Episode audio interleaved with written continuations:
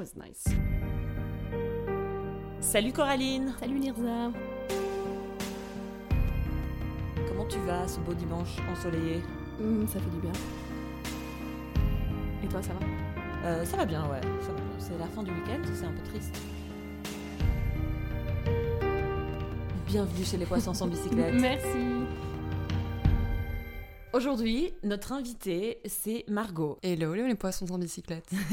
Merci d'être là. Tu es une des premières auditrices en fait du podcast. Tu nous as soutenus assez rapidement avec tes commentaires généreux qui tombaient du ciel au bon moment. C'était très cool. Merci pour ça. Tu es une grande lectrice de romans, tu aimes faire du sport, tu aimes voyager et tu es féministe. Tu es aujourd'hui ici pour discuter avec nous du cheminement que tu as eu en tant que femme qui est devenue féministe. En Tout fait. à fait. En fait, c'est en écoutant vos podcasts que je me suis sentie aussi beaucoup moins seule euh, dans certaines situations. C'est vrai que je pense qu'on est de plus en plus de jeunes femmes, en tout cas, à se réveiller, à se dire euh, je pense que le féminisme me concerne euh, maintenant. Nice. En discutant ensemble les trois, on s'est vite en fait dit que souvent le cheminement vers le féminisme est finalement un chemin assez intime. Ça se passe dans des instances où, comme tu dis, on se réveille et puis on dit ah attends mais ce que je subis là ou ce que je vis là, je le vis comme une injustice ou je le vis mal ou euh, c'est quelque chose que je subis mais qui est en dehors de moi. Et c'est comme ça qu'on arrive à un stade où on dénonce en fait les inégalités. Ce qu'on disait ensemble, c'est que j'ai un peu l'impression que des gens qui connaissent moins le thème, ils ont un peu l'impression qu'on est des activistes parce qu'on a lu un article un jour, on a décidé de nous occuper comme ça. En fait, c'est un truc qui nous prend quand même pas mal au trip. Ouais. Et donc, du coup, aujourd'hui, chacune d'entre nous, on va expliquer euh, les débuts en fait de notre féminisme. Qu'est-ce qui a été l'élément déclencheur qui tout d'un coup on commence à se dire euh, non mais il y, a un- il y a un problème d'égalité là? On va parler de comment on s'est développé là-dedans. Quels sont les éléments qui viennent en premier, ensuite en deuxième, et puis comment on évolue là-dedans. Et maintenant qu'on s'identifie en tant que féministe, en fait, bah, comment tu vis dans une société patriarcale avec cette posture?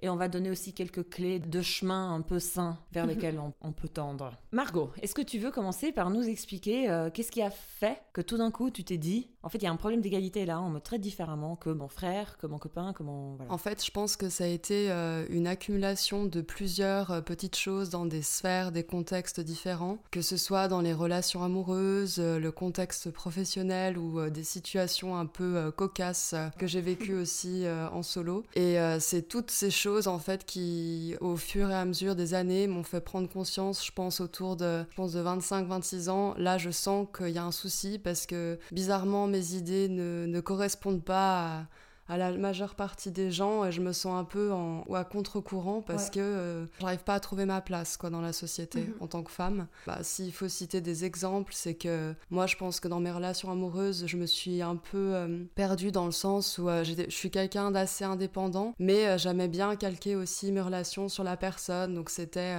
ses amis, euh, ses soirées, et puis euh, ben moi finalement mes activités comme les voyages n'étaient pas tellement exploitées. Après voilà dans le dans le boulot par exemple, on sait très bien que les femmes sont moins payées que les hommes pour une raison qui m'est totalement inconnue quand on a fait les mêmes études, euh, les mêmes choses. Tu as pu voir vraiment des fiches de salaire où tu t'es rendu compte que tu étais moins bien payé que tes collègues masculins? Alors, j'ai pas pu le vérifier, on va dire, euh, directement, mais j'ai déjà lu plusieurs euh, statistiques où euh, c'est très bien expliqué que voilà, Ouais, une ouais. femme qui fait telle chose sera moins payée qu'un homme qui fait exactement la même chose qu'elle, quoi. Donc, c'est vrai que au départ, moi, je me sentais pas concernée parce que j'ai grandi dans une famille où il y a ce côté partage des tâches. ma mère, c'était pas euh, la boniche à la maison non Mhm. plus. Enfin, donc je me suis jamais posé beaucoup de questions au départ, puis en fait c'est au fur et à mesure, euh, en devenant un peu une jeune femme adulte, que là ça m'a un peu euh, sauté en pleine tête et, et voilà, je commence à le réaliser euh, vraiment quoi. Est-ce que ça a été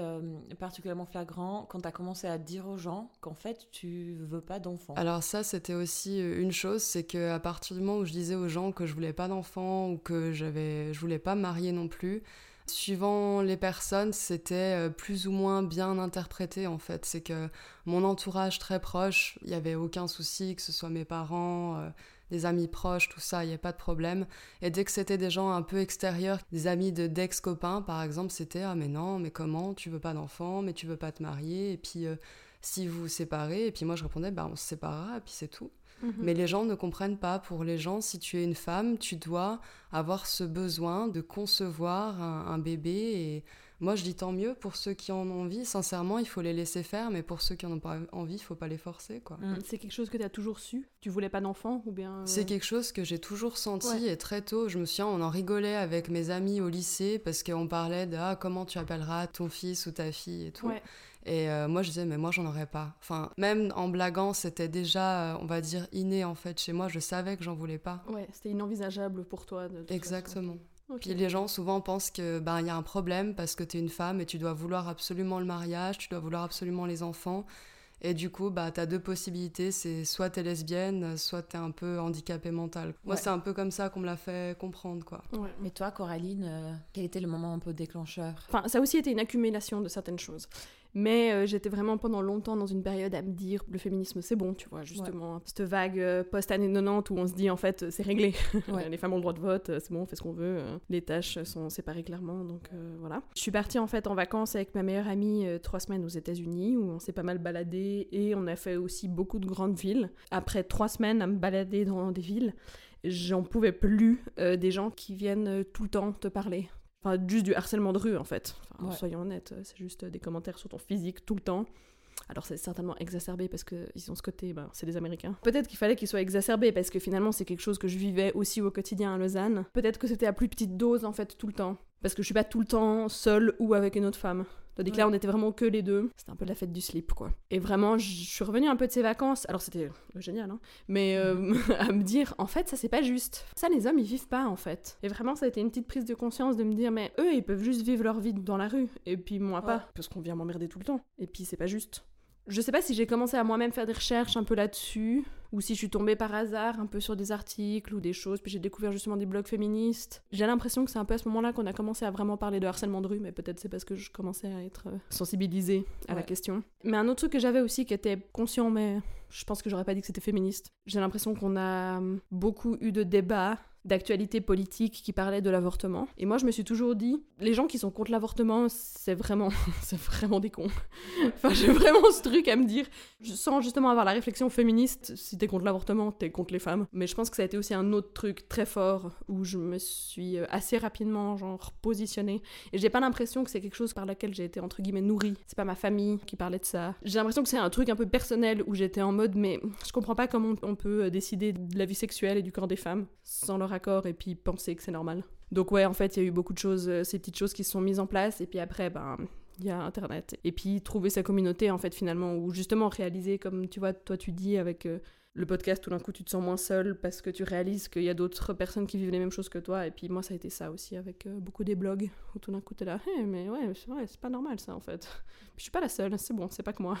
Puis toi, Lirza? Moi, c'est assez marrant. Ça s'est passé vraiment à des petits micro-comportements que j'avais avec mes potes masculins, en fait. Mhm. Je traînais tout le temps euh, ben, avec deux potes euh, gars, et puis j'ai commencé goutte à goutte à me rendre compte qu'ils respectaient pas vraiment ce que je disais. N'importe quel sujet, j'avais l'impression qu'ils discutaient entre eux. Moi, j'étais censée être spectatrice, et quand moi j'avais un avis en fait à donner, ils m'écoutaient comme pour être polis, c'est-à-dire ils arrêtaient de parler pendant que je parlais. Ouais, ouais. Mais c'est tout, ils attendaient que je termine et ils continuaient la vie en fait. Moi aussi, j'avais grandi un peu dans une famille où on, on m'a quand même fait croire que l'égalité est là. Tu dis, non, mais c'est c'est pas parce que je suis une femme quand même, enfin, tu t'y crois pas. T'as vraiment intériorisé, toi, si tu disais Coraline, on vit dans un monde post-féministe, c'est Mhm. bon. Et le jour, en fait, où j'ai vraiment formé ma pensée, j'étais là, mais il y a vraiment un problème, on me traite différemment parce que je suis une femme. Pour moi, c'était comme un vrai coming out. J'ai fait avec un premier pote. J'étais là, en fait, j'ai un secret, je suis féministe. Mhm, Et j'avais mhm. comme peur, genre, comment ça allait être pris. Mais je le vivais très profondément dans mes tripes, euh, dans la vie tous les jours, en fait. Ouais. Parce que j'avais pas de grands statements comme toi, par exemple, je veux pas d'enfant, enfin, j'avais aucun statement là-dessus. J'avais goutte à goutte tous les jours. C'est pas mal. Enfin, je trouve ça très profond de réaliser à ce point-là, rapidement, que en fait les gens t'écoutent pas. Moi, c'est un truc que je réalise depuis. Enfin, que j'ai réalisé un peu, je dirais, ces deux dernières années, qu'en fait, finalement, pour plein de choses, plein de femmes se sentent pas du tout écoutées et ou pertinentes d'intervenir dans des sujets où euh, généralement elles. Bah, elles en savent pas forcément moins qu'un homme basique, quoi. C'est fou que ça ait commencé par là. C'était un peu le début. Après, le développement a été euh, arborescent, en fait. Euh, Ouais. plusieurs chemins, dans plusieurs sens. Et, et là, il y aura une musique.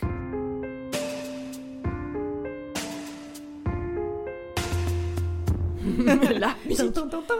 Une partie aussi dans le développement féministe, euh, il y a un peu cette réalisation que personnellement j'ai aussi eu tardivement en fait de à quel point la compétition entre femmes est, euh, enfin j'ai pas envie de dire inné parce que justement on n'est pas avec ça, mais qui est inculqué malgré nous et qu'on s'en rend vraiment, enfin je sais pas, on s'en rend pas compte. Enfin personnellement, euh, c'est encore une fois quelque chose que je réalise euh, ces dernières années de comment on nous met constamment en compétition et pour les mauvaises raisons. Finalement, euh, si on regarde de facto, on met les femmes en compétition pour l'attention des hommes et à quel point c'est triste.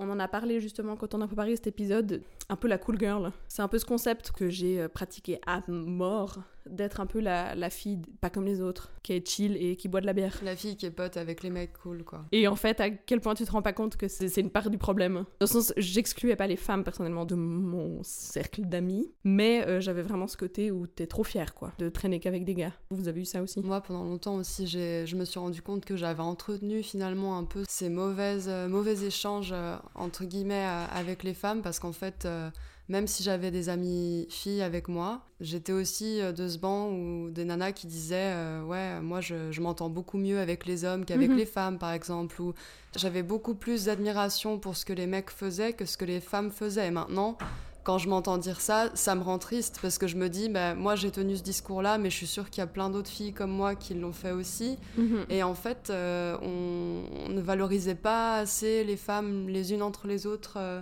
à un des âges comme, euh, je sais pas, le lycée, où justement c'est un peu le, moment où euh, mm. chacune est un peu en compétition euh, pour avoir tel ou tel mec, ou avoir l'attention de, ou mm-hmm. être la plus fashion, ou ce genre de truc. Puis en fait, enfin on s'entraide pas du tout quand on fait ça. Mm. Et le problème, c'est que moi, je me suis dit à un moment donné, je pense qu'en grandissant, en devenant adulte, il y a moins ce côté rivalité entre les femmes. Mm. Et mm-hmm. en fait, je me suis rendu compte que malheureusement, ça existe à tout âge et que c'est vraiment dommage et vraiment triste parce que les hommes sont pas du tout comme ça entre eux quoi. Mm. Les hommes euh, sont vraiment en mode euh, solidarité à fond, alors que nous, euh, au contraire, on, mhm. on, est plutôt dans le banc de il faut être rival à tout prix, mais pourquoi Ouais, c'est vraiment le truc où on nous apprend à nous désolidariser des femmes. Euh, vraiment, enfin, moi j'ai l'impression que c'est vraiment très tôt, quoi. Exactement. J'ai réalisé assez récemment, en fait, à quel point on dénigre les, les intérêts féminins. Ouais. Et à quel point c'est un truc que j'ai tellement intériorisé que je réalise seulement maintenant toute l'ampleur que ça a eu sur ma vie. J'ai lu une interview euh, récemment de, de, Harry Styles de One Direction dire en fait euh, je comprends pas pourquoi on, dénigre à ce point-là les goûts euh, musicaux peut-être d'une adolescente. En quoi est-ce qu'une jeune femme, une jeune fille aurait des moins bons goûts musicaux qu'un mec de 30 ans? Et je suis un peu là, voilà c'est ça en fait.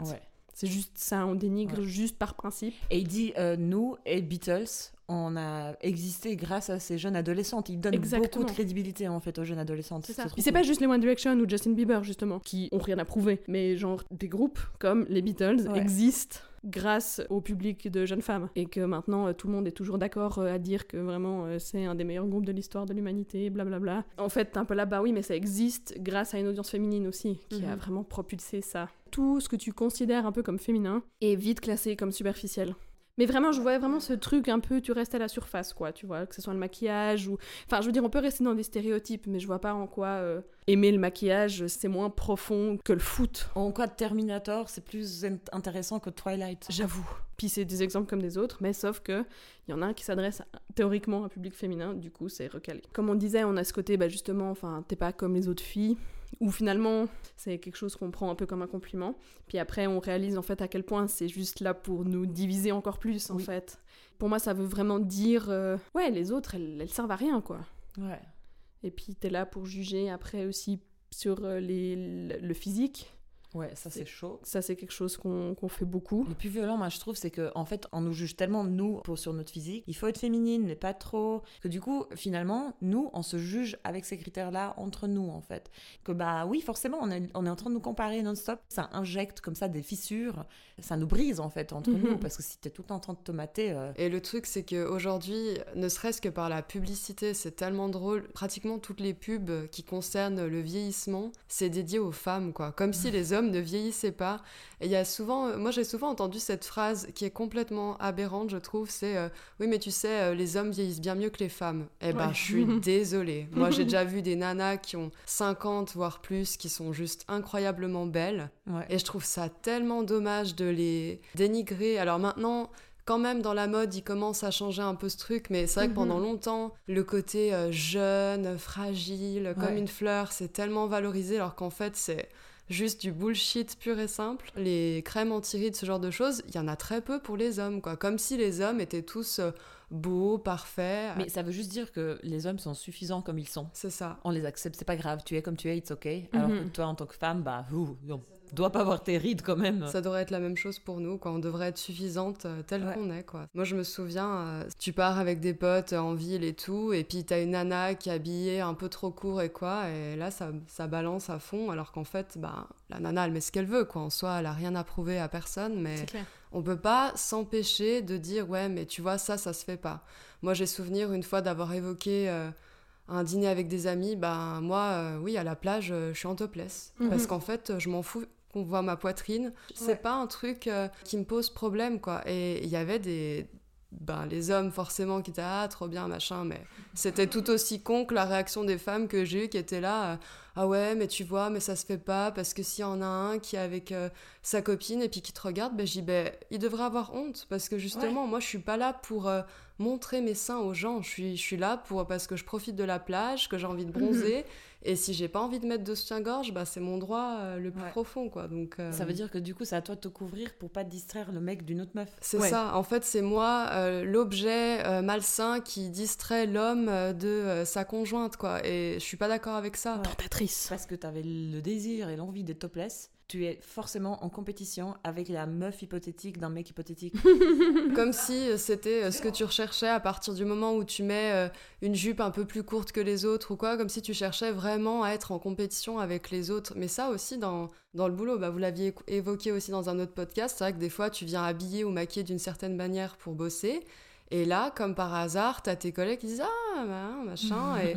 Mais pas du tout, en fait, je le fais juste pour moi. Les gens peuvent pas comprendre ça, par exemple, qu'on le fasse juste pour nous et pas pour plaire à un homme. Mais c'est pas ouvert à- aux commentaires dans la rue, quoi. Depuis où c'est ok. C'est pas open bar, quoi. Mais du coup, ça met en compétition parce que du moment que tu vois, tu es open bar, les autres femmes sont là, genre euh, Ah, mais pourquoi moi on me fait pas de commentaires? Ou alors, elle, elle veut trop d'attention, moi je suis mieux parce que je suis plus discrète. Mhm. Ou elle, elle est trop superficielle parce qu'elle est maquillée, moi je suis mieux. Enfin, tu vois, on se lance dans des, dis- dans des logiques de comparaison sur la base de critères patriarcaux qui ne sont pas à nous en fait. Et en plus, si t'as le malheur d'être célibataire, là, c'est double peine parce que les Ouais. gens pensent vraiment que c'est que pour attirer le regard des hommes et que du coup, t'es une salope, quoi. Ou superficielle. Moi, je trouve ça méga dur, en fait, comment, entre femmes, on se juge entre nous au niveau de l'apparence. Et il y a des trucs, je me rends compte des années après, j'y pense encore et c'est fucking dur. Genre, euh, une fois, j'avais hum, j'avais passé tout un semestre aux études où j'avais été ultra occupée, c'était un peu intense et je m'étais pas rendu compte, mais j'avais perdu beaucoup de poids. Et je reviens à Noël euh, voir mes amis, tout ça. Il paraît, j'avais un, petit décolleté où on voyait vraiment que j'avais maigri. Et j'ai quand même une très bonne amie qui. elle m'a dit euh, Putain, t'as vraiment maigri, c'est dégueulasse. Et en fait, c'est pareil, je vous, je vous l'ai raconté à vous, à haute voix pour la première fois. Mhm. Et quand j'ai vu votre réaction, en fait, j'étais là, ah ouais, en effet, c'était pas ok, en fait. Ouais. ouais. T'es habitué, en fait, à, à ramasser. Mhm. T'es un peu genre, ouais, j'ai trop maigri. Et puis tout d'un coup, t'es là, genre, fuck, euh, peut-être j'ai vraiment trop maigri. Et peut-être je suis vraiment dégueulasse. Enfin, tu te le dis pas comme ça, mais. Ouais. euh, Et ça, c'est trop dur, quoi.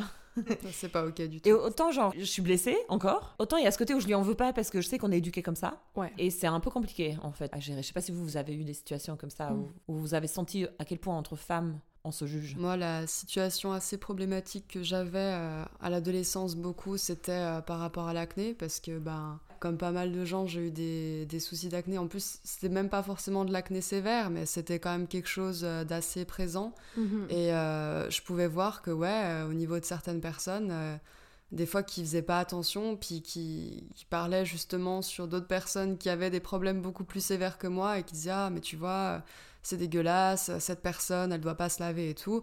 Et toi, t'es à côté et tu te sens trop mal parce qu'en fait, c'est même pas une question d'hygiène. En fait, Non, c'est quelque chose que tu choisis pas. Ouais. Et en fait, euh, l'acné, euh, ça a vraiment cette connotation de, de quelqu'un de sale, alors que pas du tout, quoi. Ouais. Et c'est, j'avais trouvé ça, ouais, euh, hyper violent, de- des gens autour de moi qui faisaient pas du tout gaffe euh, à, ce genre de choses, alors que, ouais, des fois, t'avais une copine qui disait, oh là là, regarde, j'ai un bouton, ouais. Moi, j'en ai pas qu'un, si tu veux. Donc, euh, Ouais. c'est vraiment, euh, ouais, c'est des trucs où tu te sens un peu euh, discriminé parce qu'en fait, les gens ont des préjugés là-dessus euh, qu'ils n'ont pas à avoir parce que c'est pas quelque chose que tu peux contrôler. Tu sens qu'il y a des gens, euh, si t'es pas euh, 100% conforme physiquement, que t'as pas la peau euh, nette, claire, euh, des fesses, des seins et que t'es maigre au niveau du bide, euh, c'est c'est fini quoi. Tu n'es plus euh, dans les clous. Mais ouais, moi justement, je réfléchis depuis tout à l'heure un peu à ce côté du jugement. J'ai l'impression de pas avoir trop subi ça de la part des femmes, mais parce que un peu près et post même post-adolescence, j'avais un style vraiment hyper particulier à moi que j'aimais trop. Genre j'adorais les couleurs et puis les trucs euh, Ouais. vraiment un peu funky et j'en avais vraiment mais rien à péter de ce que Ouais. les gens pensaient. Je me souviens, j'avais une pote de gymnase une fois, elle était un peu là, mais est-ce que les gens peuvent arrêter de te dévisager parce que t'as un pantalon jaune? Tu sais T'es là, ah, il y a d'autres gens qui vivent ça aussi, enfin qui comprennent.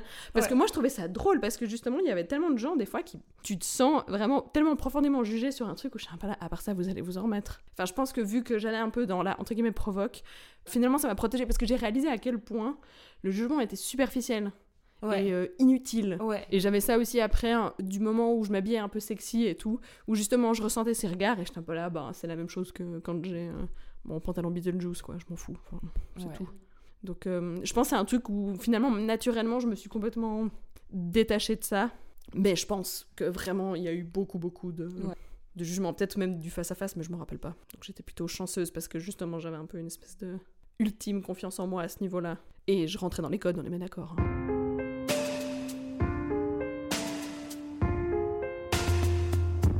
Comme disait Margot, qu'il n'y a pas de solidarité inculquée entre les femmes. Mhm, La solidarité, par contre, entre les hommes et les gens, c'est les bétons. mhm. Et il y a beaucoup aussi de solidarité des femmes pour les hommes, mais en tout cas, elle est toujours dirigée aux hommes, en fait. Ouais, ouais. C'est assez marrant parce que j'ai eu un moment de naïveté. Très naturellement, j'avais la sensibilité par rapport aux droits LGBT en fait. De manière assez naturelle, je me suis rendu compte que c'est une blague de croire que la plupart des gens sont genre hétéros. En fait, finalement, on est toutes et tous beaucoup plus fluides par rapport à notre Mhm. orientation sexuelle que ce qu'on veut l'avouer en fait. Surtout Mhm. les hommes qui oseraient jamais avouer, qui sont peut-être potentiellement des fois attirés par un mec ou pourraient l'être. Et j'étais très ouverte à ça et je m'identifie comme hétéro, mais j'ai eu de petites expériences où tout d'un coup j'étais attirée par une meuf Mhm. mais c'était très cool et j'étais là, mais bien sûr, mais tout le monde a ça, je suis sûre. J'étais un peu comme ça. Ouais, ouais. Et en fait, par naïveté, euh, à un moment donné, j'ai pris pour acquis que des hommes gays, par leur transgression au patriarcat, seraient des amis et des alliés féministes euh, assez sains et assez forts dans ma vie. Et en fait, j'étais royalement déçue. C'est que justement, parce qu'il y a cette grande solidarité masculine entre les hommes, gays ou pas, la solidarité masculine passe par-dessus prévaut en fait. Après, pas dans tous les cercles, mais en tout cas dans les cercles où je vis, je trouve que les hommes gays vont bénéficier d'une certaine solidarité féminine de la part des femmes sur mesure pour eux, parce que justement, des femmes auront l'impression que les hommes gays vont être différents des autres hommes parce que eux aussi ils subissent euh, les injustices du patriarcat et aussi ça va être donc des hommes un peu différents, des hommes qui vont être nos alliés. Et je dois dire que justement j'ai été très déçue là-dessus. Et j'ai eu cette réalisation assez amère à, avaler que la misogynie, elle elle est très très omniprésente. Et que en fait, euh, gay ou pas, bah t'as quand même cet énorme privilège d'être un homme cis. Et la plupart des hommes cis, gay ou pas, vont en profiter. Et ça, c'était trop dur à réaliser pour moi. On parlait, dans je sais plus quel épisode, où on parlait des, des minorités, puis que, hum, par exemple, une femme racisée, en fait, Ouais. est sensible à la cause féministe, mais euh, la féministe blanche de base ne le sera pas forcément aux questions de racisme. Ouais, exact. Et que, en fait, euh, plus tu, tu descends, entre guillemets, dans l'échelle patriarcale des minorités, moins t'as d'alliés, parce que les gens ont été moins sensibilisés et font moins attention à ça. Ouais. Et je pense que c'est ça aussi, en fait, euh, pour toi, c'était de réaliser que homme gay, ça veut pas dire allié féministe. C'est trop bête à dire, hein, mais... Ouais, euh, ouais, non, mais bien sûr. Et si je dis encore deux mots sur mon développement de féministe, j'aimerais juste dire deux, trois choses sur le binarisme de genre. Ça, c'est un sujet que j'ai commencé à déconstruire récemment et c'est vraiment un travail de fond et profond parce que c'est tellement une éducation profonde que le binarisme de genre, c'est juste une réalité biologique et voilà, il faut un homme et une femme pour faire un gosse et puis bon, bah c'est normal, hein, il y a des hommes et des femmes dans la société. Puis ça, c'est comme ça, c'est juste naturel, c'est l'ordre des choses. Que quand j'ai commencé à déconstruire ça, c'était assez libérateur pour moi en fait. J'ai écouté l'épisode magnifique avec Paul B. Preciado, un philosophe trans dans Les couilles sur la table. Et c'est grâce à cet épisode que je peux que conseiller euh, les gens d'aller l'écouter parce que ici maintenant c'est pas un épisode sur le binarisme de genre, mais j'ai vraiment déconstruit ce truc où le binarisme c'est en fait un régime politique, c'est un système de croyance. C'est comme euh, la religion et croire en Dieu au Moyen Âge, où en fait en ce moment, si tu dis le binarisme de genre, ben, c'est pas une réalité naturelle et c'est juste un système politique, on va te dire ben, soit t'es entre guillemets folle ou une sorcière ou soit t'es ouais t'es pas normal quoi en fait. C'est une étape qui a été importante pour moi dans mon développement féministe. Et bien sûr que beaucoup de gens, beaucoup de gens ne veulent pas que ce système-là tombe parce que ça bénéficie à énormément de gens. Et le reste des gens, on leur a vraiment fait croire que c'est normal et c'est naturel. Et c'est pour ça que c'est en fait ultra ouf, libérateur et rassurant et génial de trouver des gens avec qui euh, tu es d'accord là-dessus. Parce que, bah ouais, l'union fait la force et l'union fait la santé mentale. Il y a tellement un monde binaire aussi de dominé et de dominant que, en fait, on t'a inculqué malgré toi toute ta vie que tu auras plus d'empathie avec les dominants. C'est ça, avec euh, les hommes et puis euh, ben, les classes sociales aussi. Malgré toi, si tu ne te déconstruis pas, tu auras toujours plus d'empathie pour ce qui est considéré comme, euh, comme dominant.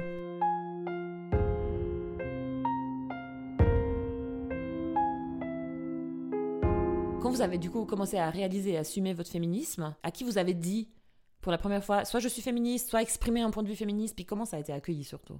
Moi, la première fois que je l'ai dit, je pense que c'est à vous pour de vrai que j'ai vraiment employé le mot je, je, me, je, me, sens et je suis féministe. oui, je me sens Et je pense que voilà, ça faisait quelques années que, que, je, le, que je le sentais, que j'y pensais et tout. J'ai jamais vraiment osé le dire avant euh, qu'on en parle avec toi, en fait, euh, Lirza. Et euh, c'est drôle parce que du coup, quand je suis rentrée en France pendant les, les, vacances de Noël et tout, j'ai commencé aussi à en parler avec mes parents, puis à dire euh, aujourd'hui je ressens ça et ça, vous en mhm. pensez quoi, Suivant ce que c'est, des fois c'est ma mère me comprend très bien, mon père sur certains points, bah il comprend moins parce que voilà c'est un homme, donc mhm. euh, mais euh, ils essayent en tout cas d'entendre ce que j'ai à dire là-dessus et du coup c'est je, commence seulement à m'exprimer en fait euh, sur ce sujet réellement quoi. Mhm. Par contre, j'ai toujours revendiqué le côté euh, indépendant de la femme dans le sens où ben voilà, celles qui veulent avoir des enfants et se marier, c'est super et puis celles qui veulent pas, ben il faut respecter aussi euh, les mhm. choix quoi. Cool. Moi, je sais pas trop. Je pense que parce que vu que ma réflexion personnelle s'est quand même fait un peu graduellement, pense que je me suis renseignée sur plein de sujets et puis finalement c'est venu naturellement dans des conversations avec des femmes. J'ai pas un moment en tête où j'ai dit euh, voilà, je suis féministe. Alors c'est très drôle parce qu'avec ma meilleure amie, j'ai l'impression qu'on évolue toutes les deux un peu au même niveau tout le temps. Tout d'un coup en fait, euh, il y en a une qui commence à justement à plonger un peu dans le, féminisme, l'autre en même temps aussi en parallèle, puis après tout d'un coup on en parle et puis on réalise qu'on qu'on est au même niveau. Et je trouve ça très drôle. Euh, et du coup, je pense que c'était avec elle qu'on a commencé un peu vraiment à en parler. Puis Ouais, mais je pense pendant longtemps, vu que ça a toujours été, et que c'est toujours un mot, euh, voilà, on, sait que féministe, ça veut dire euh, lesbienne hystérique, hein, dans l'esprit euh, de la société, que du coup, c'est pas un mot que j'ai utilisé pendant longtemps, dans le sens euh, je suis sensible à la cause féministe, c'est pas la même chose que de dire je suis féministe. Moi je pense que ça a évolué un peu au fil du temps où j'ai commencé à en parler autour de moi. Mais j'avoue que depuis qu'on a le podcast, c'est beaucoup plus une évidence. Disons que c'est beaucoup plus public et ça, ça change tout. Parce que les gens ils savent à quoi s'attendre quoi avec toi. C'est ça en fait. Parce que tu vois, avant euh, jamais j'aurais parlé avec des, collègues de bureau euh, de féminisme. Mais tout d'un coup t'es en mode ah ouais désolé, je dois y aller, j'ai rendez-vous avec une amie pour enregistrer un podcast. Ah, vous faites sur quoi Sur le féminisme? Et puis tu vois tout d'un coup, genre, la réaction des gens. Il y a ta famille aussi, enfin, qui est beaucoup plus consciente de ça. Enfin, je sais pas, tu vois, c'est. Je pense que vraiment, depuis qu'on a lancé euh, ce projet, ça a aussi, bah, du coup, euh, vraiment euh, augmenté le nombre de, de conversations féministes que j'avais pas seulement avec toi. Bah moi au début, enfin comme j'ai dit déjà j'en ai parlé à, des, un ami, mhm. mais aussi sans forcément dire hello je suis féministe, c'est vrai que j'exprimais des avis, j'analysais des situations à travers ce prisme-là, et du coup j'ai quand même eu beaucoup de réactions, même dans ma famille qui était là... Toujours ce truc un peu non mais t'exagères tout n'est pas euh, lié au genre. Et il faut que je dise j'ai un très bon ami qui m'a traité de lesbienne américaine vegan. Mhm. C'est hallucinant, j'étais bouche bée quand il m'a fait ça en fait, parce que j'étais là, mais tu te rends compte des couches de préjugés, du clusterfuck que c'est ce que tu viens de dire en fait, mhm. parce que j'ai dit un truc euh, féministe, je suis tout de suite vegan et, américaine, parce que justement, bien sûr, c'est des idées américaines, hein, parce qu'ici en Europe, on n'a pas de problème de sexisme, et je suis lesbienne, ce que je prends pour un compliment. On m'a quand même traité de féminazi plusieurs fois tu te rends quand même assez rapidement compte que ta posture féministe n'est absolument pas bienvenue. Et ce truc où finalement, je savais qu'il y avait des sujets que je discutais pas avec certaines gens parce que pour qu'on me traite de féminazi, vegan, américaine, je suis là, mais ça va nulle part. Ça vaut pas la peine. J'adore à chaque fois qu'on parle de féminazi, je pensais à un même Instagram où c'était en mode euh, oui parce que vouloir euh, l'égalité, euh, l'égalité des droits, c'est exactement la même chose qu'en vouloir envahir la Pologne. Exactement. Ça me, fait, ça me fait vraiment rire à chaque exactement.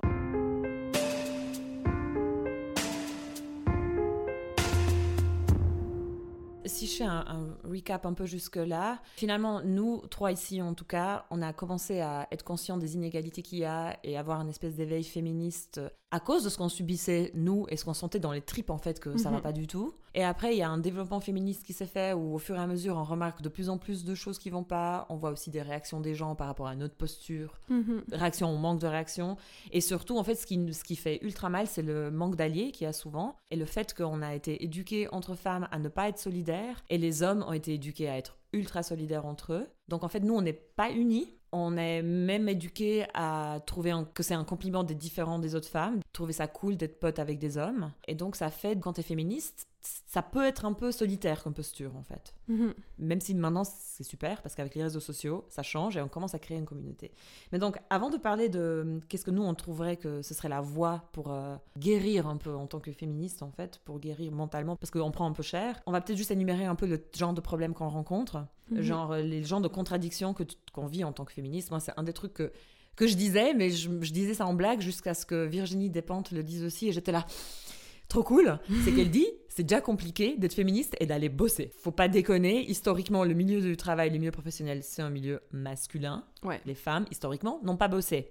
Ouais. D'ailleurs, je conseille le livre de Titu Lecoq, Pourquoi l'histoire a effacé les femmes, parce qu'elle discute du fait qu'il y a eu plein de périodes où les femmes ont bossé. Mais bref, surtout l'histoire récente, les Ouais, femmes ouais, sont restées à la maison. Du coup, tu vas travailler, tous les codes sont masculins. La hiérarchie va être très masculine, la manière de bosser va être très masculine. Si on n'a pas déconstruit le truc, on va croire que c'est nous qui savons pas bosser comme il faut. Voilà, être féministe et aller bosser dans un monde cap- capitaliste patriarcal, c'est ultra difficile. Je sais pas toi Margot, tu me dis des fois j'ai des journées tellement compliquées que Ouais, des fois c'est compliqué parce que euh, moi en tout cas de ce que j'en ressens, c'est que souvent t'as l'impression que du coup t'as beaucoup plus à prouver. Tu, tu te dis ouais mais en fait là je dois prouver quelque part que je mérite ma place ou des fois t'as as, l'impression pour X raisons que t'as un peu traité euh, comme une enfant et finalement ben c'est non. ça je le vis aussi, l'infantilisation, je le sens aussi. Mhm. Ouais.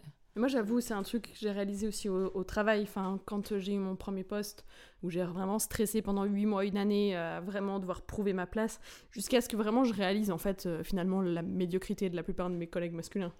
Tu vois?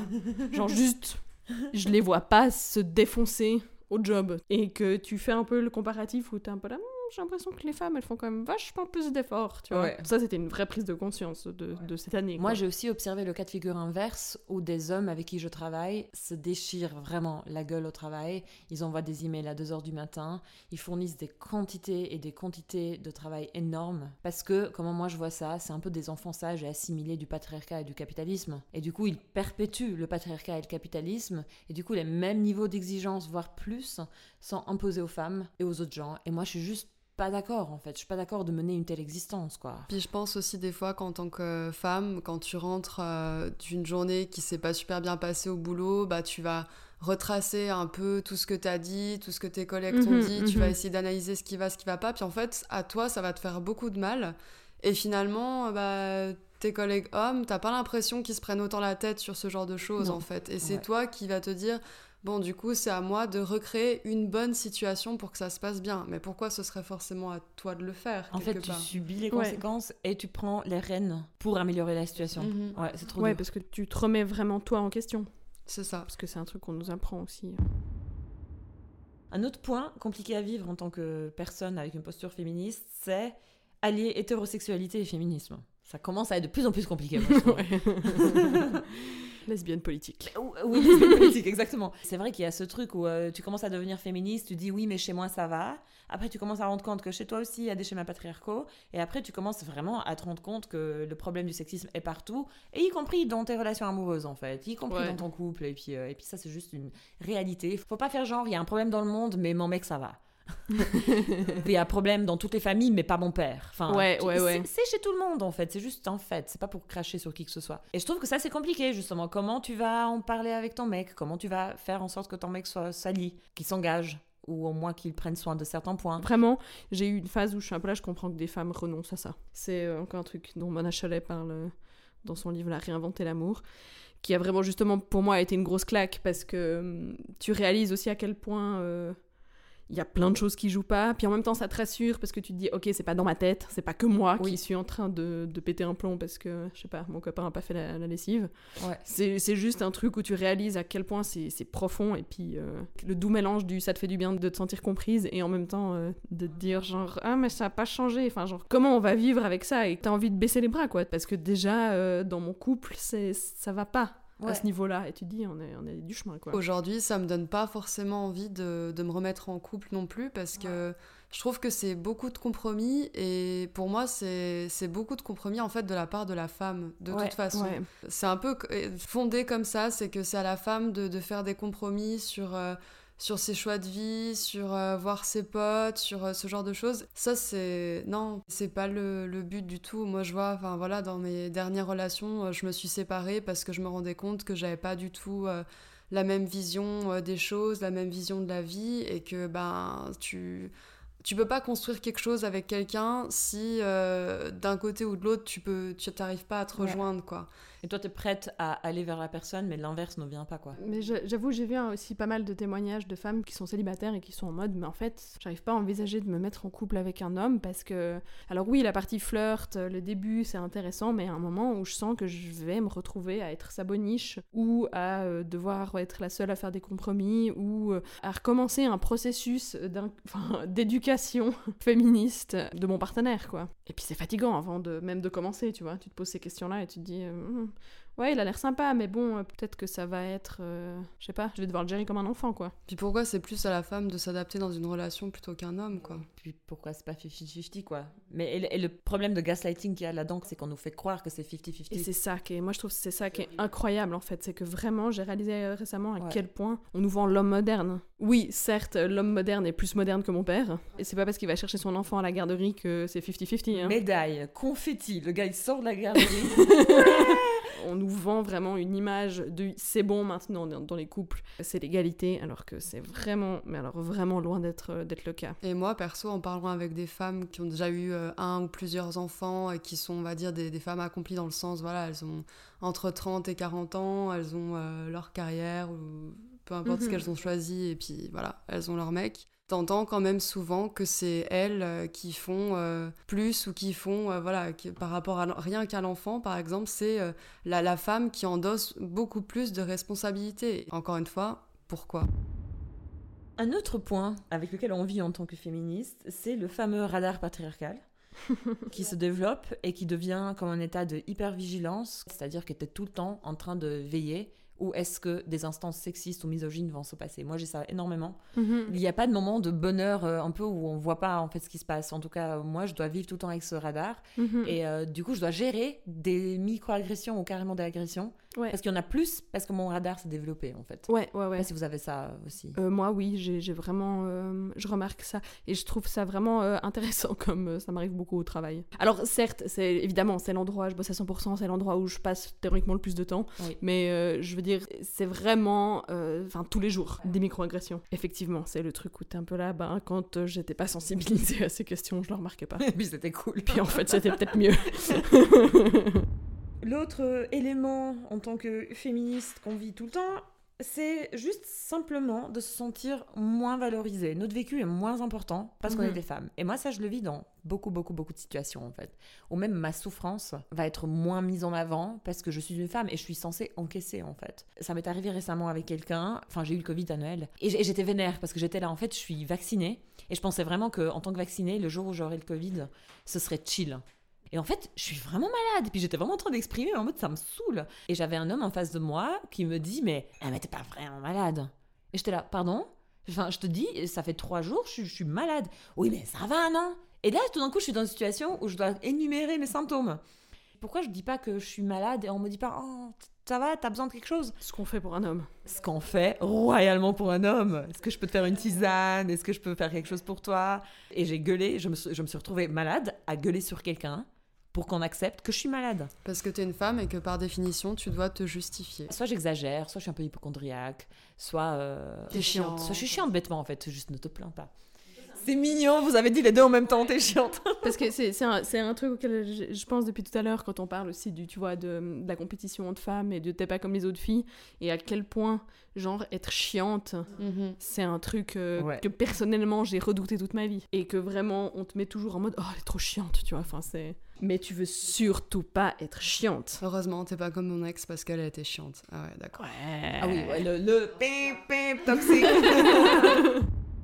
Et puis ce qui est compliqué aussi, et Coraline on en a parlé dans l'épisode Not All Men, vraiment, c'est comment évoluer du coup au sein de nos familles, que en tout cas les trois ici, on a quand même des familles assez patriarcales, enfin schéma classique, euh, et comment évoluer aussi avec des amis qui prennent pas forcément les mêmes chemins que nous. Ça c'est tous les jours aussi compliqué quoi en fait. Voilà, comme tu dis, genre ta mère te comprend, mais ton père pas forcément. Des fois, tu prends même des remarques. Ben nous, Coraline, avec le podcast, tu prends même des remarques. euh, tu voulais pas parler de ça en fait, mais tout d'un coup, on en parle. Ouais, grave. T'as rien demandé. Moi, j'étais juste venue me faire un café, en fait. Je sais pas pourquoi on parle d'avortement là. enfin. Ouais. Et aussi des amis, ouais, qui finalement prennent pas forcément le même chemin que toi, ou Mhm. différemment, ou carrément se conforment encore plus dans les schémas patriarcaux. Tu dois te positionner. Et c'est un travail. Puis c'est épuisant, en fait, au, au quotidien. Et ce qui est aussi quand même des fois dur, c'est de justement pas réussir à trouver des alliés femmes parce que on a tout été éduqués à être solidaires avec les hommes.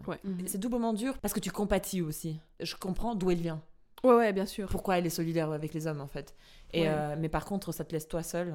Et ça nous amène à notre sujet de comment euh, trouver un chemin qui serait sain. Enfin, moi, j'ai l'impression que, comme tu dis, déjà, il- tu, comprends d'où les personnes viennent quand, Oui. euh, justement, ils ont un, un discours pas déconstruit. Et à quel point c'est important, en fait, finalement, de, de se renseigner. Parce que il faut avoir de la compassion pour ces gens, et puis tu peux pas faire leur chemin à leur place. Non. Mais d'un autre côté, ben, ben, en fait, tant que les gens se renseignent pas, ça avancera pas. Ouais. Donc euh, pour moi, ça, ça fait vraiment partie euh, d'une partie très importante. C'est d'avoir euh, des gens qui font preuve d'empathie envers les autres suffisamment pour se renseigner et puis pour t'offrir justement un safe space Ouais. dans lequel tu peux t'exprimer sans être constamment contredit. Parce Oui. que constamment, tu dois te justifier. Tu dois dire, euh, voilà, je me sens triste parce que c'est arrivé ça. Je suis malade parce que j'ai le Covid, bordel. Voilà, c'est chiant, j'ai le Covid, ça me saoule, et pas quelqu'un qui te dit systématiquement t'exagères. Ouais, je vraiment offrir un safe space aux personnes qui vivent quelque chose et qui ont envie de l'exprimer. C'est comme on en a déjà parlé plusieurs fois, c'est ce côté, moi ça me viendrait pas à l'esprit euh, qu'une femme racisée me dise euh,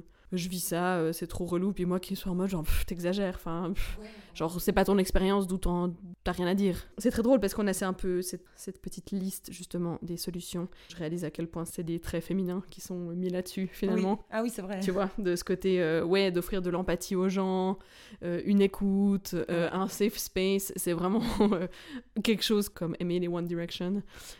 C'est quelque chose qui est jugé féminin et frivole et un peu inutile. Mais pour moi, je trouve que rien que votre podcast, qui perso, je trouve, est déjà beaucoup, euh, ça a une fonction quand même euh, thérapeutique quand tu l'écoutes. Même si tu te reconnais pas forcément dans toutes les situations que tu as entendues, parce qu'il y a des choses où voilà, ça, ça te parle moins.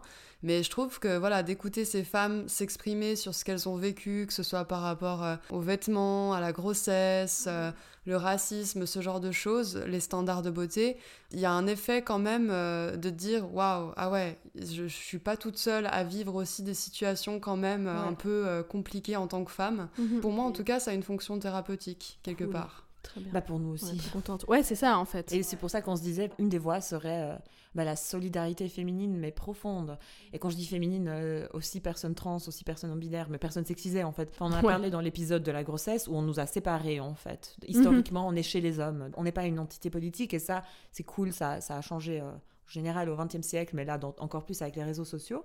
Si on est ensemble, on, est, on a plus de poids, on a plus Ouais. de force parce qu'on est putain 50% de la population. Moi j'aimerais bien qu'il y ait des hommes féministes. C'est juste que le fait est que moi, ce que je vis, c'est que c'est très compliqué avec les hommes, en fait. Et Ouais. beaucoup vont tenir le discours que bien sûr, ils sont féministes, que bien sûr, ils veulent l'égalité pour les femmes, mais quand il s'agit de vraiment faire le travail, de nous écouter et de se remettre en question et de déconstruire, bah franchement, il y en a pas beaucoup qui sont prêtes à le faire. Et nous, en tant que femmes, parce qu'on subit des choses, bah on est beaucoup plus prêtes à le faire, en fait. C'est pour ça que je me dis qu'on a beaucoup plus de chances de trouver de l'alliance entre nous. Ouais, tout à fait. Mais c'est vrai que c'est une réalisation tout d'un coup de se dire, comme on parlait du, au sein du couple, où tu réalises qu'en fait, t'es pas au même niveau. Certainement, euh, ton, ton partenaire euh, dit être féministe, mais euh, la réalité est quand même que il est pas aussi féministe que toi, toi. Et puis, il veut pas entendre qu'il est pas aussi féministe que toi. Et c'est ça. et c'est ça, c'est ça le problème. C'est tout un peu le, le paradoxe de la compétition entre femmes, Ouais. alors que, comme tu dis, en fait, on pourrait trouver vraiment, on a statistiquement plus de chances de trouver un véritable soutien et une véritable solidarité auprès d'une autre femme. Ouais. Sauf que le patriarcat, nous, nous a- la société nous a toujours appris, en fait, à être en compétition. Et que du coup, on se soutient pas. Et l'autre paradoxe, c'est comme tu disais, c'est qu'on est éduqué à soutenir et avoir de l'empathie pour les dominants, ce qui revient à soutenir par définition un système qui nous soumet. Et que même des femmes, du coup, on a malheureusement intériorisé du sexisme, intériorisé de la misogynie. Mhm. Donc même des femmes vont peut-être te dire des fois que t'es chiante en fait. Ouais. Arrête de râler. Mais bon, on a beaucoup plus de chance euh, entre nous. Oui, c'est ça. Et je pense que les bienfaits sont énormes. Mhm. À ce qu'on se rassemble, ça implique un travail quand même assez énorme. Parce qu'on a été éduqué à s'entrejuger, mais ça veut dire vraiment de manière très intime et profonde qu'on fasse gaffe et qu'on se soutienne. C'est-à-dire, euh, ben, Ouais. tu vois une femme en mini-jupe et en décolleté, de pas la juger, Ouais. de, de pas la mettre sur le binarisme vierge ou putain, de pas croire qu'elle veut l'attention des hommes tout de suite. Mhm. Bah, de pas être grassophe, de pas juger une femme euh, parce qu'elle est grosse, de pas la juger parce qu'elle est trop maigre. Mhm. Moi, j'ai ce truc aussi que je fais un exercice euh, concret, personnel tout le temps. Au boulot, par exemple, de faire gaffe à pas instinctivement valoriser plus la vie d'un homme, en fait. Ouais, c'est vraiment un travail actif, ça. Enfin, pour moi, en tout cas aussi. Ouais. Et c'est quelque chose que je remarque euh, ces derniers temps, en fait, à quel point, euh, dans un cercle social général, on laisse beaucoup plus de place aux hommes, et moi aussi. Et puis aussi, à ce côté, euh, je pense que ça se remarque plus en- encore au niveau professionnel, c'est de généralement, enfin, un homme est plus un spécialiste dans un domaine, Oui. parce que c'est un homme. C'est pas vrai, mais c'est tout un truc euh, à faire Ouais. au quotidien, quoi. Ne pas avoir honte de soutenir les femmes. Quand je vais soutenir une femme, on va me dire mais pourquoi tu soutiens elle? Je suis là bah, parce que c'est une femme. Oui. Ou euh, je le dis à tout le monde comment j'ai voté aux élections communales, c'est que j'ai pris j'adore, ouais, j'adore cette histoire, ça me fait... j'ai pris les partis que j'aime bien.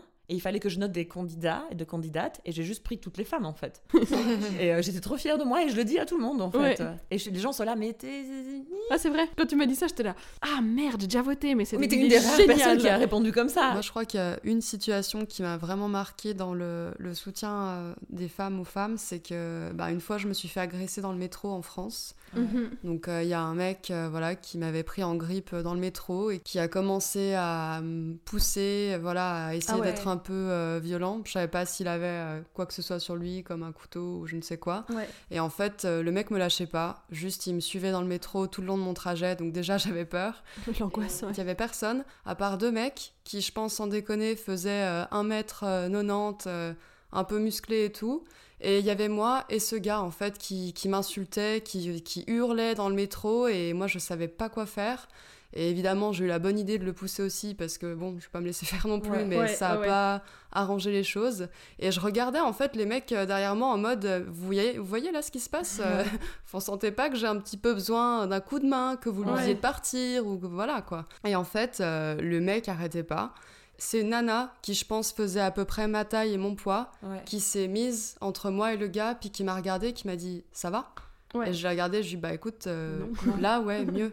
Ah Depuis ouais. que t'es là, Ah oui. Et donc, c'est une nana de mon calibre qui s'est mise, euh, qui s'est interposée avec ce gars qui, est, qui avait l'air quand même assez violent, quoi. Ah, Ouais. C'est trop touchant. Ça, franchement, ça prend du courage. hein. Je remercierai jamais assez cette nana parce que vraiment, ça m'a énormément touchée. Et j'ai regardé les mecs derrière moi et j'avais juste envie de les insulter. Alors à l'époque, je l'ai pas fait parce que voilà, j'étais beaucoup plus jeune, j'avais un peu plus la langue dans ma poche, mais franchement, ça serait arrivé aujourd'hui. Je pense Ouais. que les gars, euh, ouais, je les insultais clairement. Pour moi, ça, c'est des, c'est des petites choses, mais en tout cas, c'est des exemples qui montrent que bah, non, une grande chose. hein, les, les que- femmes peuvent aussi être solidaires les Ouais. unes avec les autres, clairement. Ouais, Donc, c'est- euh, et cette beau. nana, euh, je pense qu'elle devait avoir peur aussi, mais non, elle a Mais quand même pris son ouais. courage et puis elle est venue s'interposer, quoi. Mais moi, je remarque que j'ai. Enfin, justement, aussi maintenant, j'essaie d'être plus consciente dans ça. Puis quand. euh, ou je sais pas, tout d'un coup, j'entends un peu des éclats de voix et des trucs. Et je suis vraiment un peu en mode. euh, pas en mode suricate. Je me, je me lève un peu, puis je regarde. Et je suis tout de suite assez au taquet à me dire, genre, qu'est-ce qui se passe? Ouais. Alors que vraiment, je suis pas du genre à m'interposer ou. euh, Ouais, ou je sais ouais, pas, ouais. avoir des interactions avec les gens que je connais pas. Mais vraiment avoir un espèce de truc conscient à me dire s'il y a un problème avec une femme, je vais intervenir. Enfin, évidemment, s'il y a 12 mecs avec des guns. euh, Mais justement, d'être euh, là à se dire genre. Hmm, et vraiment faire attention à ça. Mais c'est très, euh, c'est très classe ce qu'elle a fait. Ouais, non, franchement, je pense que c'est très louable. On a juste tellement besoin de ça, en fait. Ouais, vraiment. Mentalement, euh, émotionnellement euh, et politiquement, en fait. Ouais, vraiment. Ouais. Mais c'est beau. Margot, merci beaucoup d'être venue. Oui, Merci à vous. Merci de nous soutenir depuis le début. Merci pour tes- tout ce que tu nous dis. Ça fait vraiment du bien. C'est un podcast qu'on fait de manière indépendante. Donc, euh, franchement, des commentaires comme les tiens, euh, c'est énorme. Euh, oui, c'était Les Poissons sans bicyclette, un podcast indépendant lausannois. La musique a été faite par nous, le graphisme par l'agence Lumière à Tirana. Et puis, c'était Margot Et Coraline. Elirza. Ciao. Ciao. Ciao.